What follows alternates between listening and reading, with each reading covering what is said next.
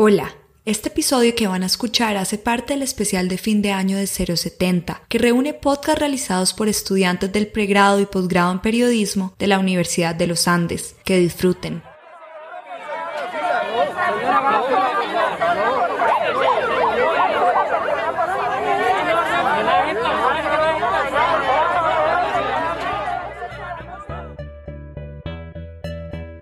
El desorden en los primeros días sin IVA fue imperante. Los retos eran bastante grandes por la discusión que había entre la reactivación económica y la estabilidad de la salud pública en general. Quisiera pedirle con el mayor respeto al Gobierno Nacional que reconsidere volver a ser un viernes de COVID como el de hoy y provocar aglomeraciones con una decisión como el día sin IVA. Es tan robusta esta discusión que el tercer día sin IVA se aplazó hasta noviembre, así que las expectativas eran altas. Las medidas tomadas para este tercer día sin IVA conforman una gran lista, que sin duda trajo un trabajo logístico que no se realiza de la noche a la mañana, y tampoco es ejecutada solo por unos pocos, pero que según FENALCO dio unos buenos resultados. Así que la planeación para este día fue clave. Pero qué tan demandante resulta conseguir estos resultados? ¿Quiénes son los verdaderos involucrados?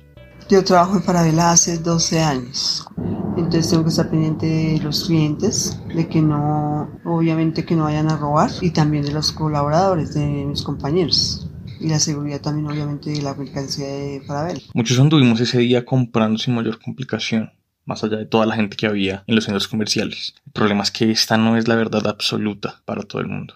Hablamos con Gloria Suárez, una empleada Falabella que es parte del engranaje de todo este sistema. Porque eh, desde, desde ese tiempo nos ha tocado hacer um, prácticamente hacer todo lo de la tienda, o sea, hacer, estar pendiente de todo, de todo.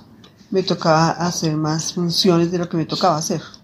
Por ejemplo, ahora me toca más um, pendiente a los clientes, eh, atender los clientes, toca estar pendiente cuando llega un camión de la mercancía para ver, estar pendiente que llegue todo, todo normal, todo completo. Eh, nos afectó todo eso porque eh, cancelaron muchos contratos de muchos compañeros, muchísimos.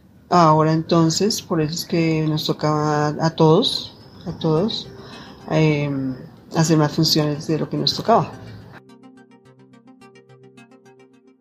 Este exceso de cargas no solo se vio reflejado en el día sin IVA, fue un tema de todo el año, con la pandemia, con el cambio constante de medidas de bioseguridad y sobre todo con la falta de personal, situación que probablemente no vaya a cambiar durante mucho tiempo. Sí, claro, nos toca estar pendiente de que, que todo el mundo se desinfecte, que todo el mundo eh, esté con, con todo el protocolo. Entonces tienen que, pues, que, que, tener paciencia porque igual nos toca cumplir ese, ese, ese reglamento. Complicado, nos ha tocado muy duro, nos ha tocado trabajar muy duro, pero así igualmente nos toca, o sea, le toca y nos toca y toca seguir adelante. La pregunta que nos surge en este momento es, ¿cómo están tratando de mitigar este cansancio y el estrés laboral desde la dirección de las empresas? Desde el Departamento de Recursos Humanos, lo que se pretende es hacer actividades para mejorar la calidad de vida de los trabajadores. Hay espacios en los que se dedica tiempo para hacer relajación, para hacer meditación, inclusive se hacen algunos convenios con las cajas de compensación y ellos, en coordinación con el equipo de trabajo de recursos humanos, eh, crean estos espacios. Ahora bien, esta es una solución que en realidad responde a las necesidades de los trabajadores.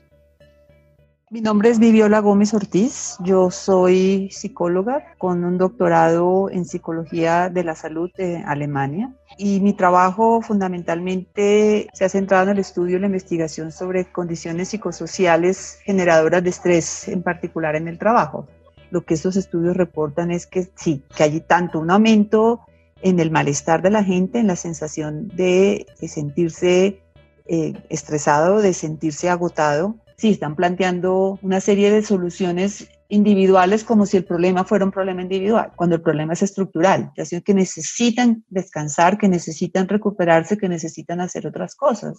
Entonces no es ahora decirle saque más tiempo para que además haga pausa activa, o sea, eso es importante, pero eso no es la solución. La solución es en la medida en que la empresa vea que se puede, es empezar a disminuir eh, aumentar el número de personas que pueden o que deben retomar las tareas, las empresas muchas veces no quieren asumir el sacrificio y deberían.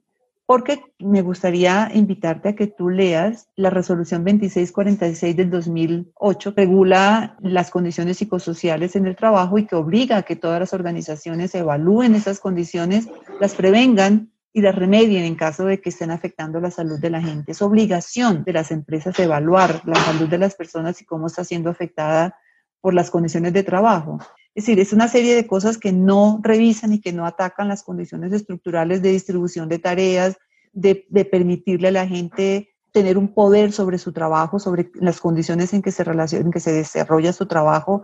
Ese tipo de cosas en general no se hace o se hacen muy por encimita. Y las principales condiciones de trabajo que afectan la salud de la gente se refieren justamente a eh, temas de carga de trabajo, velocidad, presión a la cual la gente tiene que tener, empezar a realizar su trabajo, qué capacidad de decisión y de control la gente tiene sobre su trabajo, cómo la gente está siendo reconocida por el trabajo que están haciendo. Y reconocida no solamente en términos económicos, porque usualmente no se les paga por todo el esfuerzo que están haciendo, pero tampoco se les da el reconocimiento en términos de agradecimiento, de, mostrar su contribución o de darle una estabilidad y una seguridad laboral. Pues todas estas condiciones generan unas reacciones fisiológicas y psicológicas en las personas que si fueran cuestión de un par de semanas no pasa nada.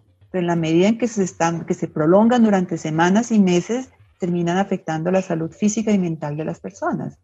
Pero puede ser cualquier tipo de problemas, problemas físicos reales, dolores de cabeza, enfermedades úlceras, problemas inmunológicos, el mayor riesgo a, poder ser afectado, porque el sistema inmunológico se afecta por las condiciones de estrés crónico, de manera que eres más vulnerable a que el virus termine afectándote. Un poco cansada. Yo soy bastante cansada porque nos toca eh, mucho estrés, mucho Sí, mucha, a veces uno estresa uno mucho porque mucha gente, la gente no tiene paciencia, la gente de pronto lo grita a uno, hasta gritan a uno, no, piensan que uno tiene la culpa y no tiene la culpa de eso. Esta clara problemática afecta a muchos trabajadores, más de los que nos podríamos imaginar. Parece un tema difícil de solucionar, pero basta con tener una mirada alternativa de la situación. Y como compradores, como jefes, tener la suficiente empatía para darse cuenta que sin ellos, este sistema simplemente no funciona. Apoyo de jefe, un jefe que escucha, un jefe que entiende, un jefe que le dice, bueno, no lo hagas así, hazlo así.